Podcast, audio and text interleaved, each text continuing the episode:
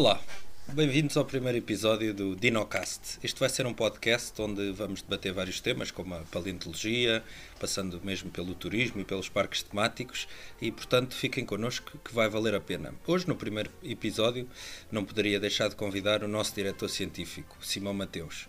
A paleontologia e os dinossauros é, é o ex-libris do nosso parque e, portanto, não poderia deixar de ser o primeiro convidado, Simão Mateus. Olá, Simão, tudo bem? Olá. Tudo bem.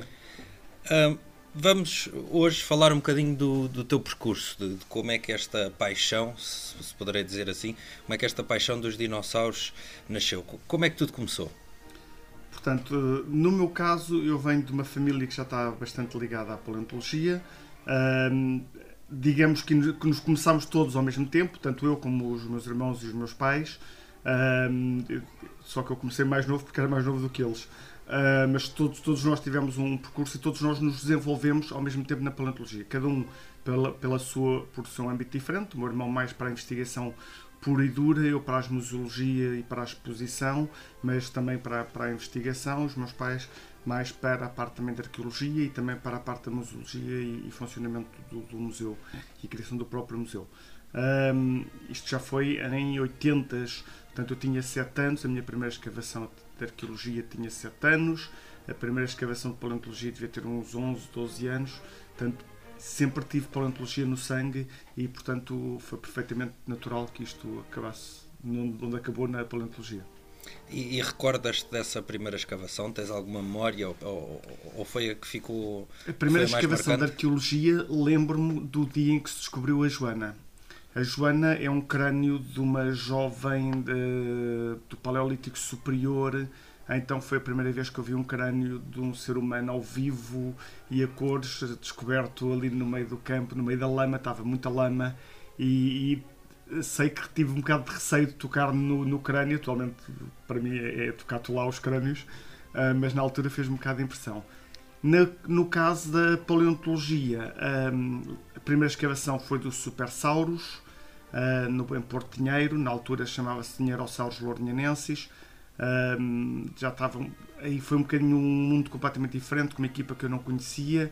Uh, perceber como é que aquilo tudo funcionava era muito diferente da arqueologia. De facto, são duas ciências distintas, apesar de terem, terem características semelhantes, são duas ciências distintas e, e lembro-me dessa, dessas escavações, desses anos de escavação também. E portanto, começaste arqueologia, depois passaste para, para a paleontologia e, e, pelo que sei, o teu percurso, tanto académico como profissional, não foi só paleontologia, não foi só dinossauros. Não, uh, uh, eu tive, eu tive, comecei com a ser engenheiro zootécnico, portanto sempre gostei muito de animais e comecei por estudar animais e a parte da produção animal, apesar de, mesmo dentro da, da, da, da engenharia zootécnica, procurar sempre algo ligado com, com, com paleontologia ou aplicações à paleontologia. Depois comecei a trabalhar com visitas guiadas, um, comecei a trabalhar no Museu da Lourinhã, um, tirei o mestrado em museologia, porque achei que precisava ter o mestrado em museologia e acabei por tirar o mestrado em paleontologia um bocadinho como formação profissional, onde acabei por me especializar e depois no doutoramento também fiz já a museologia da paleontologia, portanto uma especialização, como costumam ser todos os doutoramentos, ainda mais dentro da, da, da paleontologia. Portanto, animais é algo que está presente na tua vida, desde a zootecnia, desde a paleontologia. Quais é que te dá mais gozo ou qual é que achas que tens uma paixão maior? Os vivos ou já extintos dinossauros? Hum, eu gosto, gosto, gosto de ambos. Tenho, tenho tra trabalho com, gosto de trabalhar com ambos. Regra geral, acabo por trabalhar mais com os mortos, sendo mortos recentes ou mortos antigos. Uh, os dinossauros como mortos antigos dentro dos, dos animais vivos. Uh, trabalho muitas vezes com as ossadas de animais vivos para conseguir fazer anatomia comparada. Portanto, já falamos dos, dos animais vivos, dos animais mortos. Um, para ser paleontólogo tem que estudar alguns anos. Nós, nas sessões que temos feito de Zoom nas nossas redes sociais, é algo que, que os miúdos perguntam muito. O que é que é preciso para ser paleontólogo? Olha, para ser paleontólogo é preciso muita paixão pela paleontologia uh, e bastante estudo. É uma das coisas que é preciso estudar muito. Um, temos que ter os, os 12 anos no, no, normais, depois mais ainda a licenciatura e mestrado, o que dá pelo menos uns 17, 20 anos a estudar para, para ser paleontólogo. Eu ainda tenho mais do que esses. Um, de qualquer forma, um, regra geral, os, quem vai para a paleontologia classicamente ia-se pela geologia, depois começou a sair pela geologia e pela biologia. Eu costumo dizer que isto acaba por dar mais ou menos a mesma forma. Os geólogos estudam as rochas que já foram seres vivos, os biólogos estudam os seres vivos que agora são de rocha. Na verdade, acaba por resultar o mesmo. Mas eu sou de engenharia zootécnica, tenho colegas meus que eram de farmácia, colegas meus que eram de antropologia, portanto, uh, uh, atualmente uh, na, no mundo já não é preciso ter uma linha toda, já não é tão linear, só uhum. podes ir para a paleontologia se fores de geologia, já não é bem assim. as licenciaturas dão-te a ferramenta e dão-te bases como é que se estuda, como é que se aprende, obviamente se eu for de ciências políticas e for para paleontologia, vou ter de penar muito mais para perceber algumas coisas. Aconteceu-me o oposto quando fui para a museologia. Tive muita dificuldade nas, em alguns conceitos de antropologia uh, e tinha nas ciências naturais estava perfeitamente à vontade. Portanto, o que eu aconselho é, tem de estudar. Se forem pelos ramos das ciências naturais, uh, biologia, físico-química, matemática e inglês não se escapam. Portanto, se não gostam, têm de dar a volta, mas uh, em princípio esses não se escapam. O inglês atualmente não, não, não, não se consegue mesmo escapar. Um, e depois é, é, é, é, ter esta paixão e ter esta capacidade de observar uh, a ciência, o mundo natural e, e aprender com, com, o que nós vemos. Até porque, aproveitando que falaste no inglês, a Lourinhã é muito rica uh, em paleontologia, mas também sei que vêm paleontólogos de todo o mundo, portanto este é, é, um trabalho, dirias que é um trabalho muito internacional, tem que haver esta, esta relação com outros paleontólogos, com outros países. é a, a, a, localidade de Portugal com mais paleontólogos por habitante. Nós temos para aí uns 14 paleontólogos aqui na, na vila. Um, incrivelmente, são paleontólogos que muitos deles não são trabalhadores, são estudantes de paleontologia e que seria tudo muito natural se a Lourinhã tivesse uma universidade, que não tem. Um, tudo isto é extraordinário face ao trabalho que o Museu da Lourinhã tem desenvolvido, que o Dinoparque agora desenvolve também, mas também porque a Lourinhã tem os fósseis, tem um objeto de estudo. Não vale a pena quererem estudar dinossauros e vão estudar para Beja, porque em Beja, Beja ou Évora ou para o Jerez ou para a Serra da Estrela, porque aí não há dinossauros de certeza absoluta. Portanto, querem estudar dinossauros, têm de ir para localidades onde haja dinossauros. E de facto, a Lourinhã, assim como Torres Vedras e outras localidades, mas principalmente a Lourinhã, é muito rica e nisso temos muitos paleontólogos. Paleontólogos que vêm de muitas partes do mundo. Atualmente temos, principalmente da Europa, é verdade, mas temos, já tivemos uh, uh, da Argentina, uh, dos Estados Unidos, do Brasil, Atualmente temos de Espanha, Itália, a Suíça, uh, como estás a lembrar, há de haver mais, uh, Inglaterra, se não me engano. Portanto, nós temos paleontólogos de muitos sítios, porque de facto é, é bom uh, estar cá na Lourinhã e a língua que domina para falarmos todos é o inglês. Acontece algumas vezes estamos a falar inglês, mesmo entre todos portugueses, porque já nem nos lembramos que somos todos portugueses, podemos estar a falar só português. Começa quando se fala em ciência, acaba-se por falar todo inglês, porque é o que estamos habituados. Falamos com dinossauros porque temos uma dúvida de fósseis. Perguntávamos anteriormente em inglês aos nossos colegas ingleses e quando voltamos para o português continuamos a falar inglês e esquecemos. Segue também. Daí a importância que tu referiste uh, da língua inglesa Sim. para se tornar uma, uma linguagem mais internacional. Um, falaste na Lourinhã. Porquê é que a Lourinhã é tão rica? Ou temos o Museu da Lourinhã, depois nasceu o Dino Park, portanto a Lourinhã tem uma riqueza imensa uh, nesta questão dos dinossauros. Porquê? Sim, mas a Lourinhã não é rica diretamente porque há dois museus. Uh, obviamente os museus ajudam. Os museus, nasceram uh, os museus aparecem por causa da riqueza também. Primeiro os dinossauros gostavam de passear cá na Lourinhã mas também deveriam gostar de passear noutras localidades, como eu referi anteriormente, também deveriam gostar de passear pelo Porto e por Évora e por, por e por Santarém, essas coisas. A questão é que precisavam que esses terrenos fossem de terra, portanto, tivemos a falar de ambientes terrestres e não de ambientes marinhos, como por exemplo algumas cidades, a Beja, por muito estranho que seja, já foi ambiente marinho, não no tempo dos dinossauros, anterior a isso. Uh, portanto, uh, precisar que fosse ambiente terrestre, precisa que as condições de fossilização que os animais tenham cá vivido tenham cá morrido, que tenha havido condições para a fossilização e que esses fósseis atualmente estejam a aflorar, a aparecer à superfície. E depois, e aí já entra a parte humana da questão, que haja pessoas que ao passar pelas arribas reconheçam que uma dada rocha é atualmente um fóssil. Um, e aí e constitui-se depois os museus. Uh, porque se um fóssil aflorar à superfície e ninguém passar por lá, é igual ao litro. Não, ninguém vai descobrir lá o fóssil. Agora passamos para o Dinopark. Como é que é um dia, uma semana, aí, aí deixo ao teu critério, de um diretor científico do Dinopark? Primeiro, não é aborrecido. Ser paleontólogo, uh, assim como ter outros trabalhos um, como sabes, eu já fui uh, gestor da coleção de paleontologia do Museu de História Natural do Porto, também já trabalhei no Museu da Lourinhã. Trabalhar em museus, regra geral, não é aborrecido. Como disseste que, que o trabalho nos museus é bastante interessante e não há dias monótonos, às vezes é um bocadinho contrassenso do que as pessoas, a ideia que têm dos museus, que às vezes é, é algo enfadonho, é algo aborrecido e também é algo que no Dinopark tentamos uh, contrariar. O que é que achas que, que, falta para cativar mais pessoas a vir aos museus? Primeiro há uma parte social dos museus um, eh, e há uma parte educacional do museu, dos museus. Há muitas crianças que não foram educadas, uh, porque é uma coisa que se educa desde, desde pequeno, para irem a museus, para observarem museus. Uh, depois os museus tinham muitas vezes uma política antiga de, de, de de se não tocar, de ser um sítio muito chato e aborrecido, e essa situação ainda passa muito facilmente. É um local muitas vezes de contemplação, de algum silêncio, o que é um bocado estranho. Não sei se sabes, museus têm a ver com a sua formação original, tem a ver com templos, toda a sua estrutura, o símbolo tem a ver com templos gregos, existe uma, uma veneração dos objetos que lá estão, existe um silêncio quando vais ao museu, é para não, não fales alto, não, não, não se toca nas peças. Ora, quando nós começamos a querer educar as nossas crianças a, a, a, ir a museus, elas estão precisamente numa idade muito tátil.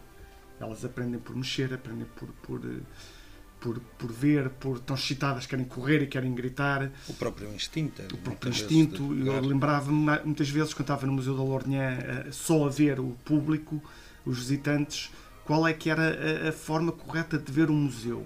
É aquele miúdo que está uh, muito em silêncio a contemplar com as mãos atrás das costas a ver uma peça durante 5 minutos, ou é aquele que está super excitado por estar a ver aquilo. Somos válidos, uh, uh, mas o que é facto é que os museus crescem com, com, com este clima de, de, de, veneração, de contemplação, de quase um templo. a palavra de museu vem de, de musas, de, do templo das musas. Um, e, e, e, isso passa para a sociedade. Então há muitos, muitos miúdos que atualmente são adultos, alguns já são avós, que não vão a museus porque são aqueles sítios aborrecidos, porque os guias são chatos e são velhos.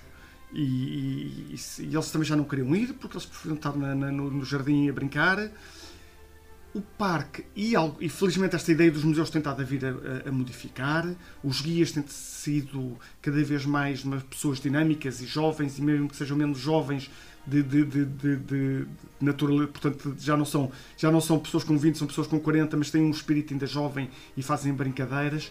Um, então esse espírito tem estado a mudar e aqui no Dino Park definitivamente tem mudado muito.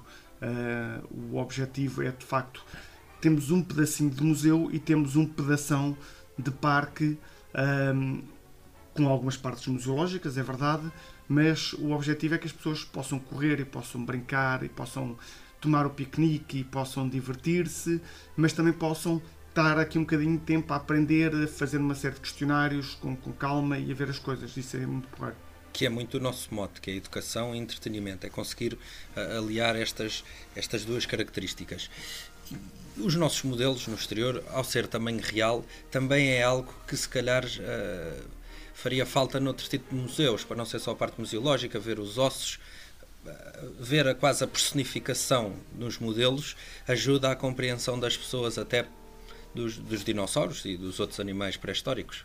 A paleontologia tem esse, tem esse, tem esse quiproquo, tem esse, tem esse problema ou essa vantagem um, e eu estou muito ligado a isso, como sabes também sou, faço, sou Paulo ilustrador, também faço ilustração, e imagina que tu queres estar a estudar bormeláceas, orquídeas do, do Amazónias ou leopardos da Amazónia, de uma selva qualquer.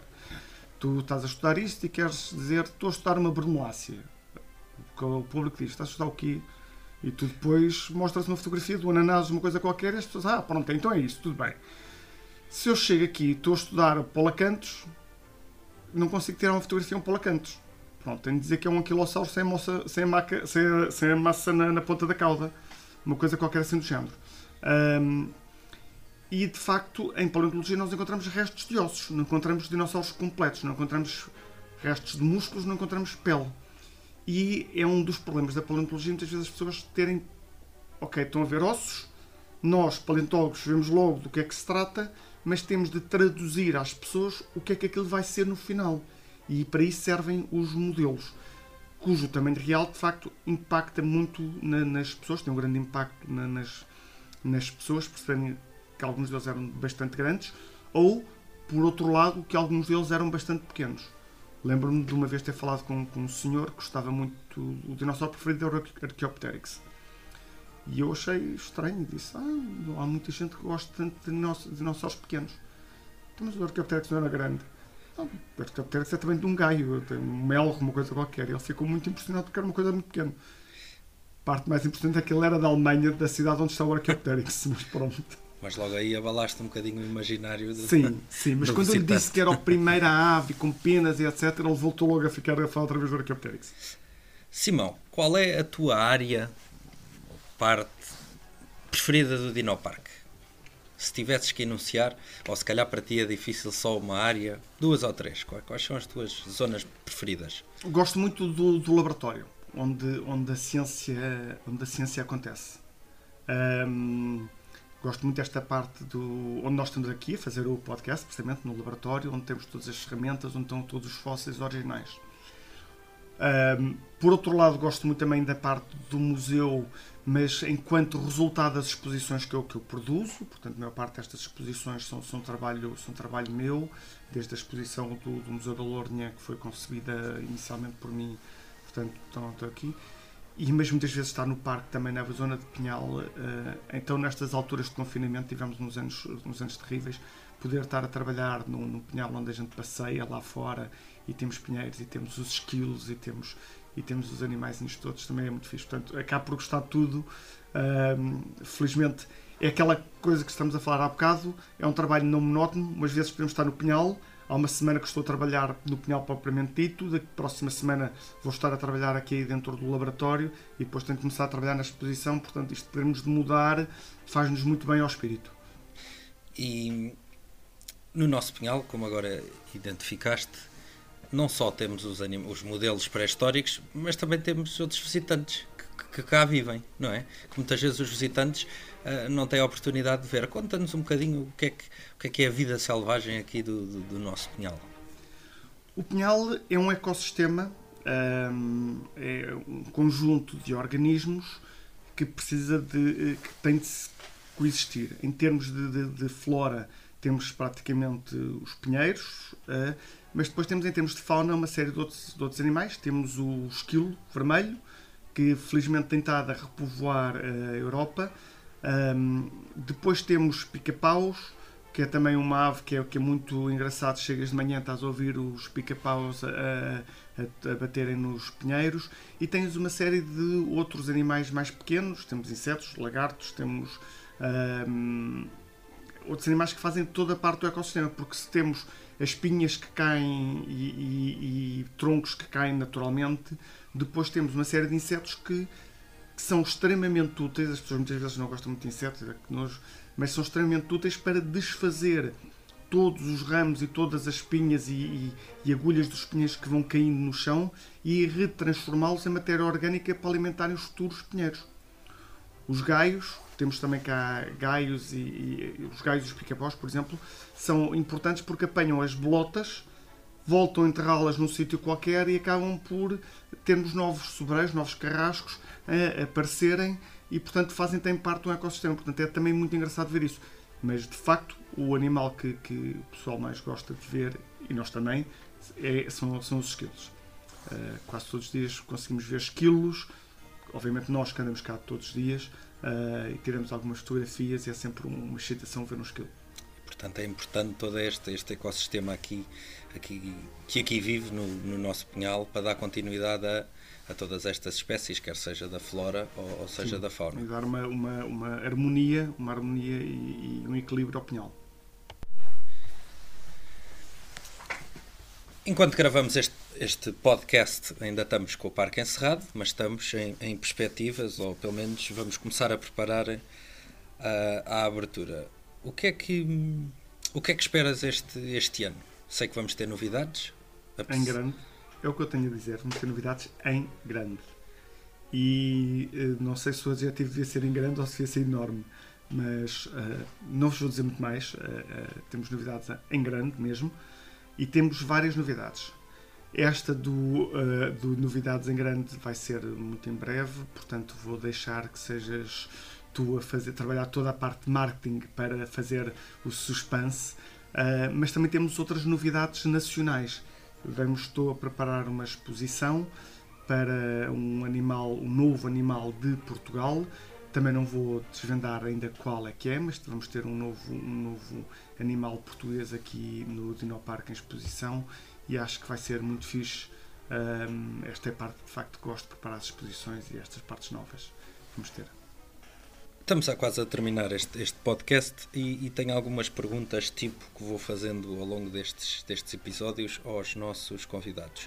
Um bocadinho mais específicas, outras mais generalistas. E começo com quais os maiores desafios que já sentiste aqui no Dinoparque? O, o maior desafio foi o, o, primeiro desafio, quando nós nos conhecemos, precisamente que foi tínhamos de abrir um parque.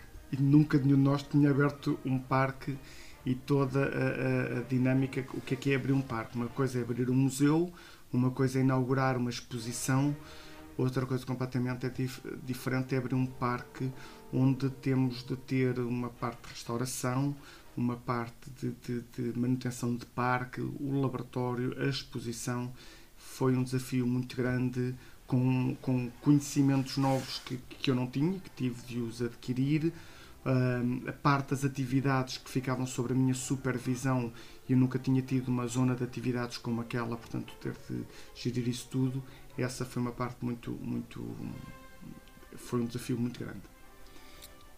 E... Atualmente, o desafio que, que, que, estou a ter é um, a gestão do laboratório. Um, há muitos, muitas crianças que nos perguntam se podem vir para cá, se não podem vir para cá. A resposta é um nim, é um sim, mas tem de aguardar por ter 16 anos. Isto porque trabalhar no laboratório tem alguma responsabilidade, temos ferramentas, temos, temos ferramentas que obrigam a equipamentos de proteção individual, há coisas que são perigosas, há coisas que são não são perigosas, mas são extremamente aborrecidas e muitas vezes as crianças ainda não têm. Um, então um, estamos a tentar cada vez mais receber voluntários. Uh, temos, temos um plano de estágios, queremos começar a receber estudantes de Erasmus. Uh, nós estávamos a, preparar uma novo, um novo programa de Erasmus com universidades, com universidades na Grécia e no, e no Reino Unido. Infelizmente, toda a questão pandémica impediu viagens, portanto, tudo isto ficou, como se costuma dizer num português, eh, em águas de bacalhau, não, não, não, não, não avançou. Eh, mas agora tem de. Agora, se o confinamento e o seu Covid nos deixar, é relançar todos estes projetos, porque sei que há muitos estudantes que querem fazer, fazer esta parte de, de estudar dinossauros e nós, obviamente, aqui no Dinoparque temos todo o interesse em receber os estudantes, as suas pesquisas e os seus fósseis. Mas nós, já durante estes três anos que o parque está aberto, já tivemos voluntários a trabalhar aqui. Sim, sim, já tivemos voluntários, continuamos a ter voluntários, continuamos a ter estagiários, pessoas a defenderem as suas teses. Uh, eles estão desejosos, aliás, eu sei que nas próximas semanas eles vão recomeçar a, a, a vir para o laboratório porque Uh, infelizmente, esta questão pandémica deixou muitas teses e muitos trabalhos de preparação de tese em suspenso, porque eles uh, estão, são paleontólogos, estão a fazer aos estudantes de paleontologia, estão a fazer teses sobre um dado fóssil mas enquanto o fóssil estiver escondido por rocha que tem de ser preparada e trabalhada, eles não conseguem ver o fóssil, não conseguem tirar conclusões. E, portanto, hum, eles estão desejosos de vir para aqui trabalhar e nós, mal possamos, vamos uh, abrir portas para que toda a gente possa voltar. Porque esta também é uma componente muito importante do Dinopark, que é, que é a ciência, dar continuidade ao trabalho desenvolvido uh, nesta área e, portanto, essa também é uma das tuas baixelas, que é dar continuidade a este trabalho científico, que é muito importante. Exatamente, nós, o, o Dinopark uh, tem uma parte laboratorial, aliás, durante a sua abertura investiu bastante num laboratório com uma, dada, com uma área considerável, com equipamentos que pudessem uh, dar apoio a todos os que quisessem uh, vir trabalhar em paleontologia. portanto, se alguém tiver trabalhos de paleontologia que precise fazer, é entrar em contato connosco e nós certamente arranjamos uma forma de colaborarmos e de vermos como é que podemos apoiar a ciência da paleontologia em Portugal. Outra da, daquelas questões é os visitantes. Qual é. Tens alguma história que, que te tenha marcado com os visitantes ao longo destes três anos? Uh, acho que a história que, que, uma das histórias que me marcou foi uh, chamarem pelo rádio que estava um, um, um menino vestido, vestido a ti. Eu assim, vestida a mim, sim, ela está vestida a Simão. E eu achei um bocado estranho e, e, e, fui, e o rapaz estava completamente com a minha farda, com o meu aspecto, uh, só não estava com botas de, de, de, de, de biqueira de aço, estava com, com, com socas, uh, o que eu me fartei de rir, porque naquela manhã tinha estado, tinha estado de socas também, e portanto, uh, essa achei engraçada, as pessoas já começam a, a, a querer seguir muito os meus passos e é algo que, que, me, que, que, me deixa muito honrado, que me deixa também com muito medo, porque é uma responsabilidade bastante grande, mas, mas ficamos sempre muito felizes e, e, e, é, é, engraçado. Essa história lembro-me, tenho fotografia com o miúdo, eu ao lado do miúdo, com, com ele, parecemos um, um pai e um filho vestidos de igual que foram ambos para o Dinoparque. E, e é importante tornar, às vezes, estas, a ciência, que pode ser um pouco chata, torná-la um bocadinho popular tem o seu benefício, que é conseguir chegar ao maior número de pessoas e, e dar a, a, conhecer, no fundo, a ciência, eh, quer-se é dar a descobrir o que, é que, o que é que o nosso planeta tão rico tem. A ciência, a ciência, a ciência tem de demonstrar, tem de questionar e demonstrar a, eh, a veracidade ou o caminho para algumas, para algumas perguntas. A ciência muitas vezes não consegue dar respostas absolutas porque quando nós descobrimos uma coisa, ficamos com uma certezinha de uma coisa, mas ficamos com muito mais dúvidas sobre, sobre uma data de outras. Eu costumo dizer que quando nós descobrimos algo, abrimos uma porta de um corredor só para descobrir que esse corredor tinha uma data de portas novas que precisamos de abrir. E, portanto, sim, descobrimos mais um corredor, descobrimos mais uma parte, mas só para descobrir que temos ainda mais portas. E há, de facto, paleontólogos, eu costumo chamar um paleontólogos de linha mais dura, que, que, torturam as pedras até as pedras dizerem qual é a espécie que lá está dentro, digamos assim, de uma forma caricaturada. E uh, eu sinto-me mais um tradutor de, de, de ciência. Ou seja, uh, muitas vezes há, há paleontólogos que estudam muito, mas depois têm dificuldade em comunicar com o público. Descer uma linguagem mais básica, mais simples e como é que eu explico isto a um público. Eu tenho essa facilidade. E então acabo por ser um tradutor de ciência. Foi uma, uma vez que me chamaram isso me disseram, ah, tu és como eu, tu és um tradutor de ciência. Um, senhor tinha uma, uma profissão semelhante à minha uh, e eu adorei a expressão, sou um tradutor de ciência, ou seja, pego, muitas vezes pego, quando estou a fazer uma exposição nova, ok, grupo paleontólogos, eu estou a coordenar a exposição, o que é que vocês querem transmitir, que informação é que o visitante quando sai daqui tem de saber? Como é que nós vamos transmitir essa informação? Como é que o visitante vai saber isto? E vamos traduzir aqueles conceitos todos complexos que eles têm para que o visitante consiga aprender qualquer coisa aqui. E obviamente não vale, não tentem que um visitante saiba tudo o que o paleontólogo sabe. Porque se um paleontólogo demorou 20 anos a saber aquilo, não é numa exposição que se vê em 10 minutos que fica a saber a mesma coisa. Senão não estávamos 20 anos, tínhamos ido a uma exposição em 10 minutos. Até porque na paleontologia há muitos palavrões. É? Exatamente. É? Para terminar, Simão, uh, tenho aqui quatro palavras, que é algo que eu vou fazer nos, nos episódios seguintes. São sempre palavras uh, que têm um pouco a ver com o trabalho ou com, com as pessoas que, que, vou convidar. E numa frase, quero que me digas o que é que estas palavras significam para ti. Paleontologia. Uh, ciência que estuda os fósseis. Essa foi by the book, quase. By the book, quase. Visitantes. Visitantes. Pessoas espetaculares que nos ensinam muito mais do que muitas vezes nós conseguimos ensinar a eles. Boa. Dinossauros.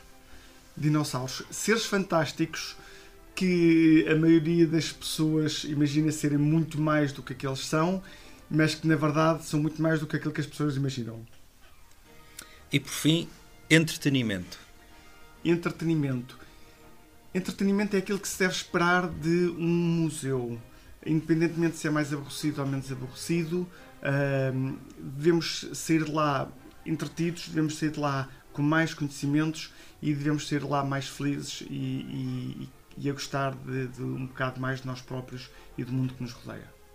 Ótimo. Simão, obrigado por esta conversa. Uh, acho que foi muito interessante e acho que os nossos ouvintes vão, vão gostar. Obrigado. Obrigado. E connosco, fiquem atentos ao, ao nosso canal. Um, ainda não sabemos qual é a periodicidade que vai ter estes episódios, mas, mas fiquem connosco que os próximos episódios vão ser muito interessantes. Até à próxima!